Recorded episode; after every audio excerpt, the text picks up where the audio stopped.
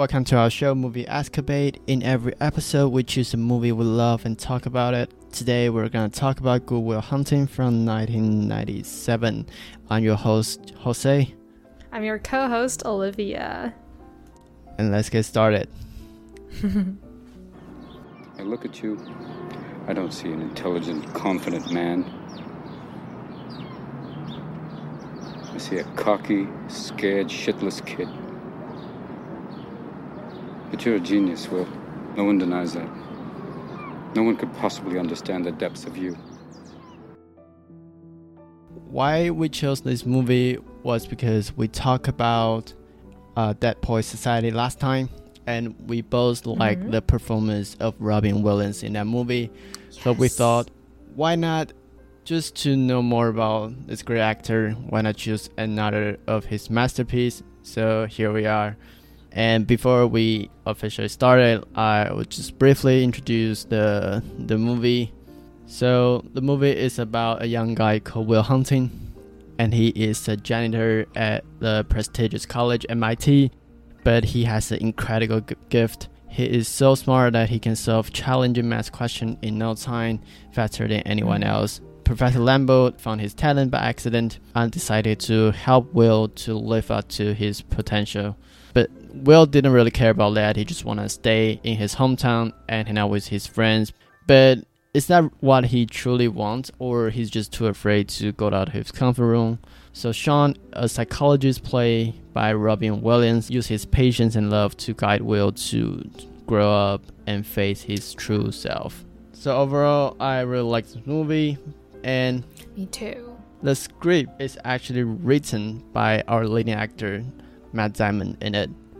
It was from one of his assignments when he was studying in Harvard. Hmm. He started it way back in college, but he didn't finish it in, at that time. After he became an actor, after a few years, he decided to work with his friends Ben Affleck to finish the, the show. That is really cool. I didn't know that they wrote their own script. Yeah, and Ben Affleck was also in the movie, and they actually know each other from a very long time ago. Hmm. So were they really good friends in real life, or Yeah, just like the in the mo- it's it's kind of like in the movie. They they grew up together. They they actually live in Cambridge, Massachusetts. So just like in the movie, so it's sort Mm. of based on their past experience. They grew up together. They went to high school together. They decided to go to LA and try to be an actor together, and they both succeeded. hmm? So did they kind of put themselves in the roles as well? Like when they're writing the script, do they create that role in some kind of way of a reflection of themselves? I don't know, but I, I feel like definitely not in a way that they were as smart as Will Hunting in the movie. Oh. But maybe it is similar to Lin in terms of how Will was trying to find what he truly wanted to do. So I, I think like Mm. everyone go through that time, like trying to figure it out what one truly wants. So I think that's why this movie is so related to many people. Hmm. True. They were actors before this movie, but they were not that popular as they are right now. But with this movie, they won the Academy Award, not as actor, but as screenwriter. Another guy, Robin Mm. Williams, won the Academy Award Best Supporting Actor as well that year. Hmm. So it was a huge com- commercial success and also helped Lane to become a very popular actor after that. So it's sort of a reflection point for their career, I think. Hmm. Uh, let's get into the movie. Will Hunting, as we said, is a janitor in the school, so he didn't have his parents. He was an orphan, and he went to a host family, but his stepfather was kind of violent, abusive to him, so he Mm. didn't really have a great uh, childhood memory. And that was just a background information. Uh, I think that really helped us to put everything we're gonna say into a greater context. So basically, I really like how Robin Williams portrayed the role in the movie. I think he was really great at being a like a wise old professor. Yeah, he did. Is there any favorite parts between Sean and Will that in the movie that you really remember? Well, one of my most uh, memorable part of the conversations between Sean and Will was that as a psychiatrist, most of the past psychiatrists that Will met they all just they show Will that, huh, you can share your stories, you can talk to me, and they just sat there and listen. But Sean actually tried to prevail some of his personal experiences as well. So I think that's why they can get that deep connection because Sean, as a psychiatrist, also opened up. So, for example, he mentioned that his wife has some cute, funny moments that made him decide that mm, she's the woman that I want to love for the rest of my life. And some little stuff about his wife, such as she will fart when she's asleep. Uh, I think that was really funny. I would say that that's my favorite part of their conversation. So it's it's about how Sean really opened up as a psychiatrist, now as a patient, to Will. Yeah. Sean's story that where Sean talked about his wife farting uh, was made on the spot by Robin Williams. It's, it was not written on the script. So you For can see that the camera was shaking when Robin Williams said that because it was not expected. The effect was great. Yeah. I was I thought that that scene was so funny and I didn't know that it was like made up on the set. Yeah, because uh, Ben Affleck and Matt Damon w- were really young at the time compared to Yeah. other actor in in the, in the movie. So either Robin Mm. Williams or anyone else, if they have any idea, they encourage them to just bring it up on the table, and everybody would would take it. Hmm. For me, I think my favorite part would be when Sean took Will to a bench in the park and there was a monologue by Robin Williams. What Will did most of the time is that because he's really smart, he can spot the weakness of uh, whichever psychiatrist talks to him. He would just use that to turn against the, the doctor. But in this case, Sean, he knew that he didn't really mean it because basically everything he said was just learned either on a book or somewhere else. He never experienced those true emotions. Hmm. Sean really put that out. If Will is willing to talk, whatever he want to say, it has to be genuine. It has to be honest. Then Sean is willing to listen. Hmm. But I think the key difference here is that for Sean, he really put at a place that's equal to Will, and I feel like other Hmm. psychiatrists they put it above Will and say, "Oh, you can talk to us. We can spare some time to listen to you." But Sean is different. Sean sitting side by side with Will, talk to him like a friend, and say, "If you Yeah. had anything to say, I'll listen. I'll wait." I think that really touched me. Mm. And I also think that bench scene was the time that Will actually earned, will actually have respect for Sean because all of the people before him always think Will is a super smart guy, and Sean was the only one that thinks Will doesn't know much, even though he read a lot of stuff on books, but he doesn't really have much life experiences. So, just like you what you said, uh, when Will was criticized about war, but he never actually went on a war and never really have the experience to hold a uh, one of their how do you call it partner in the military. Like comrade. Oh yeah, you never hold a comrade in your arms and watch him dying, and so I Oh, think yeah. that was. Yeah, that was really moving. I think it applies to a lot of us as well. When we feel like we've seen a lot of movies, we've read a lot of books, and we feel like we know that world. We know how it feels like, but we only read it through text or movie scenes, but we never actually experienced it. So I think that really shows us how imp- how important it is to actually live those moments. What's amazing about that monologue was that it covered a lot of different aspects about our life. Mm. It covered love, it covered death, covered art, like history. It's important that you actually go out and experience those stuff instead of just sitting Mm. In your room in a library and just go through a few classic books Yeah. and think that you understand the world better than anyone else. Yeah, and also, even though sometimes some of the experiences are hard to live, sometimes those opportunities are rare. So it's not like we can actually do everything. But I think one of the methods that we can try to improve that is to talk to more people.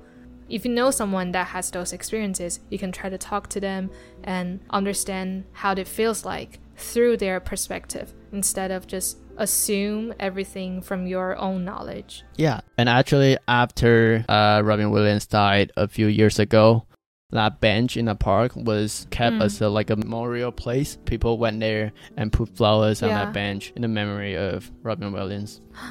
Hmm. Yeah, so we talk about how Sean really helped Will to open up. But I think it's important to know that the reason that Will always say things like that and always avoid going out to experience the world or as you say to Mm. know more people to build a deeper relationship with them is because he didn't have a great relationship with his parents, with his family when he was a child. And I think that relates to another part of the movie that I really like as well. Uh, it was closer to the end of the film. It was when Sean hug Will and say, "It's not your fault." Just that one simple lie repeated a couple of times. Hmm. Why do you think just that single lie would be so powerful? Hmm. Well, I think for a child who grew up in a troubled family, sometimes they will feel like it's their fault or they have some problems that and that's why their parents don't love them. Even though from the outside we all pretty certain that the child doesn't have any problem with that. I think maybe deep inside will always thought that he had done something wrong and maybe that's why he doesn't deserve to have love to have a caring family or to have anyone who cares about him. So i think those those words it's not his fault is something that he desperately needs to hear but no one has ever mm-hmm. said that to him so that's why sean has to say it multiple times to actually make will believe in that. It's like when Sean said it the first time, Will was like, "Oh yeah, I know," and Hmm. Sean was like, "It's not your fault." Yeah, I know, and just repeated, repeated until yeah. it really hit Will, and Will just start crying because he always he always knew that for sure in a way, and we will save the ending till later. Before that, Mhm. I want to talk a little bit about another professor. gerald gerald Yeah, our Gerald. Like people usually don't talk about him, but he's the guy who discovered Will's talent. So yeah so Gerald was college classmate with Sean, and they were also roommates. yeah And actually, like in in the movie, Gerald admitted that Sean was way smarter than him. oh he did Yeah, he i actually said forgot that part when they were having a fight in in Sean's office, he said to Sean like, "You were Ah. you were jealous of me because uh, you know you are smarter than me, but somehow I have all the honor." It, he just seemed very obsessive with all this power, honor. But I I think like he's just not confident enough, so he's trying to have all these external things to to really cover that up and to give him some more confidence. But when he was facing Sean, who really doesn't need any of that to prove himself Yeah. because he know what he truly wants. Do you think that Mm. how Professor Jura wants has anything to do with the way he always push Will Well, for Gerald or Gerald, Gerald. Gerald or, Gerald? J- or Jerry? Ah. Sean always call him Ah. Jerry. okay, so for Professor Gerald, those prizes and social status is something that he thinks is the most important in life. So I think that is why he pushes Will to achieve that because, well, he's a nice guy. He wants Will's Will to have the best things in the world because he has such a talent. He can reach that easily. He feels like he's doing Will a favor. But Sean wants a different things. Well, Sean feels like what is important in life is to know who you truly are and what you truly want, instead of chasing those external um, accomplishments, just like you said. Obviously, they are two different person. They have two different sets of values, and well, I think as an audience, you can see that and can see the difference between them. That raises a question for me. Uh, what does Sean Yeah. truly want? Mm, I think one of the he one of the things that he wants is pretty obvious in the movie, which was his dead wife. That girl was one of the things we can see through the movie that he really, really wants, that Yeah. he desires, and he can do anything and give up anything for her. Just like when he gave up to watch that really classic baseball game in order to have a Mhm. date with her, uh, with his dead, dead That was a great story. Yeah. So his love for his wife was something really important in his life. And for his academic achievement or some other desire in his life, I'm not quite sure. when Sean was teaching in class, I don't feel like he's really put an effort into teaching because he felt really depressed in class. So I feel Yeah. like maybe his passion is about psychiatrist. I I remember it said that after his wife died, he stopped being a psychiatrist for Ah, years. He stopped seeing patients. And Will is the first he ever seen after his wife died. Maybe he's staying in the community college was just he's trying to escape what he truly want. Yeah. Because like in the Hmm. end of the movie, Sean decided to to went up to to travel. Hmm. I think what Will said during their first meeting, he knew that was actually right in a way. Sean was also afraid to step out and to experience new stuff after Hmm. his wife's death. In that way, Will also help Sean to really face his true pursuit. Yeah, you need someone as rude as Will and as sharp and direct as Will to actually lighten you up a little bit. Yeah, so we talk a lot about what Will truly wanted. Actually, in the end, we didn't know like in detail what he truly wanted. In the final scene, he decided to drove the car his friends bought him and just go all the way west. Hmm. Do you ever feel like well in terms of you are too feeling feeling too afraid to step out of your comfort zone and find a lot of excuses to convince yourself to stay where you are right now? Do you ever have any similar situations like that? Yeah, well, I think whenever I don't want to social, I tell myself that I don't have to because I can just be myself. That is partly true, and that's partly an Yeah. excuse. Sometimes I want to go, but maybe I'm a little bit afraid to go. And Hmm. after some consideration, I'll decided to give myself an excuse that uh, I can be all good by myself. So why bother to go? Whatever, something like that. Um, but have you ever think of what is the reason that you are afraid of getting out and know other people to socialize? like the true reason i think in a way i am a introvert that's for sure Mm. but as an introvert introverts sometimes want to make friends Yeah. yeah but like maybe they don't bother to go social to make friends. Like for myself i like to know a friends in a more like private setting. Instead of know 10 people at a time i'd rather know like one or two. Usually whenever there's like a party or some event like people don't know each other so they just gather up together and introduce one to another. And that kind of event freaked me out so i decided not to go. Well, that part I can understand that part, but um, how do you find opportunities to do that kind of one-to-one um, private get-together? Where do you have the opportunity? Well, based on my experience in the past few years, a lot of time I actually just Yeah. took the ini initiative to talk to someone. Oh. Like someone sitting behind you in the class, someone beside you. Sometimes when I feel the need to know some new people, I am willing to take that initiative to open a conversation. And most of the time it work. Ah. And a lot of time they actually are the person I talk to become like good friends. Hmm. Well, so you you do know how to make friends, and you do uh socialize when you feel comfortable to do that. I socialize to a few certain parties, but not to like a, a big group. Too scary. well, I feel like I've been I had a phase where I struggled to find a balance between staying in my own personality and Mhm. stepping out of my comfort zone.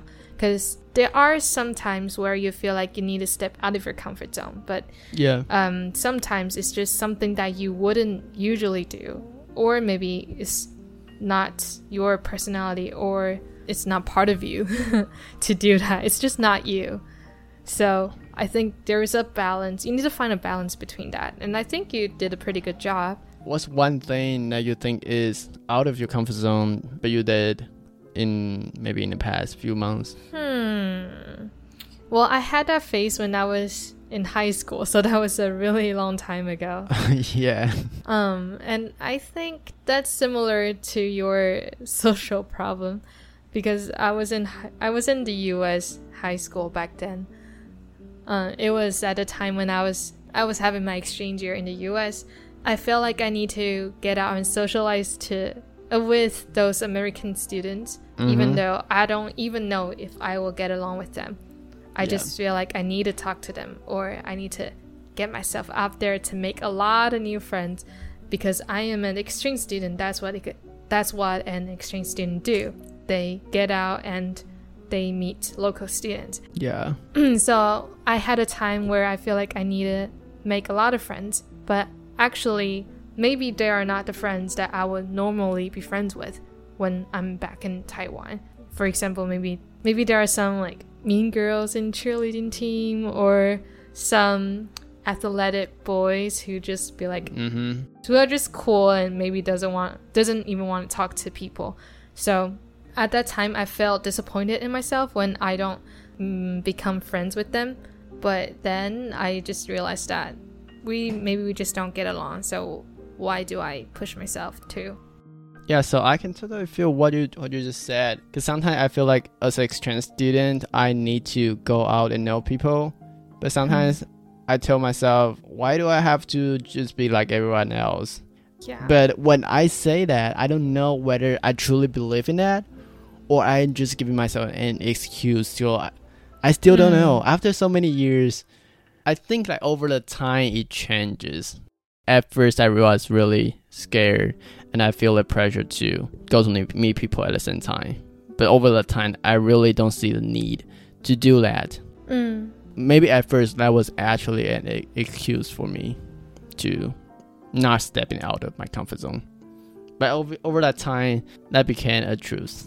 Yeah. Now, one of my standards when it comes to stuff like whether to socialize, I ask myself a question: Do I really want to know this pe- this person? Do I really want to know this group of people? So, if I found if I find them interesting, or if I feel like I will have a really nice conversation with them, then I will go there and try to you know talk to them and connect with them. But if I don't think of anything that we may have in common, or if I don't really have any curiosity towards them, then I would just be like, um, maybe I'll just stay in my house today. Yeah, so quality over quantity. mm, and also be clear, be sure of your motive. What is your motivation to do yeah, this? yeah. yeah. Mm. Do you want it to be like a long term relationship that you guys would talk or share ideas to Mm. each other after a long time, or you just want to like find a company for Mm. this class, this semester? Yeah. So just be sure. Yeah. So overall, how would you comment on this movie? Well, I feel like this movie's it's really good actually. I really liked it. Mm, why do I like this movie? I think it talks about um, various topics. Mm-hmm. It talked about finding yourself, and it talks about class, actually, social class. Yeah, at the end of the conversation, Will talked about why every job is important and why having noble jobs aren't the only desire in your life. So I like what the movie is delivering. Uh, personally, I would just give credit to Robin Williams again. okay, so in terms of the script, personally, I wasn't that touched by it. I feel like that wasn't that impressive. Mm. But I think the performance of Robin Williams, it really and make it a convincing story. Mm. So like, just just imagine if the professor wasn't Robin Williams, but just someone else, maybe not as someone not look as wise or as friendly, kind. Because like there are still some cliche setting, an orphan, True. genius. yeah. Well, that's true. So I think it's really performance pulled up by Robin Williams that make this movie this great. Hmm. That's true. That's part. I'll just give you as a reference. You rated the last movie like 4.8, I think. Yeah, I rated Dead Poet Society a four four point eight Yeah. because I really like that movie. So I'm pretty sure it's not as high as that. But uh, where would you put this movie? Um, I would say a 4.2. Mm-hmm. I like this. I like this movie, but it's not. I wouldn't say it's my favorite. Yep. Mm. I'll, I'll personally give it a probably a 4.0, a little bit lower Mm. than what I read it last time. Hmm. Uh, Um. but still, overall, I think it's still worth watching Yeah. more than sure. one time over Mm. a period. Because it's, it's my second time watching it. I learned more actually this time because I Mm. really listened to their conversation and think about it. And I did my homework. So, so overall, recommended to whoever is struggling finding your true passion for life, or whoever wants Yeah. to watch Robin Williams' performance. Okay. yep, that's about it today. We will see you next time in the air. Yes, we'll see you on the next episode. Oh, can I can I say that sentence that every podcaster said? Like, um, I'll listen listen to movie Escape. How do you say that word? Escape? Escapade. Escapade. Listen to movie Escapade on Spotify, Apple Podcast, or wherever you get your podcast. All right, Did they always That's say that? line. Yeah. they did. And leave us leave us a five star review because we're your friends, right? Otherwise, why are you listening to us? I will give you another chance. Go. Uh, listen to movie Escapade on Apple Podcast, Spotify, Google Podcast, or wherever you get your podcast.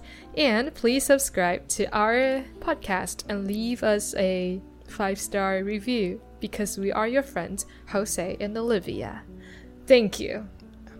And do remember to follow that? us on Instagram. That's great. Oh great. yeah. And what is our Instagram account? Can you say that again? Uh, it's movie underscore escape, I think. Escape, huh? Escape. I don't even remember. How do you actually spell that? Whatever. word? If you're listening to the show, you can find a link down below. Peace. Yes. Please follow our Instagram. It's not your fault. I know. It's not your fault.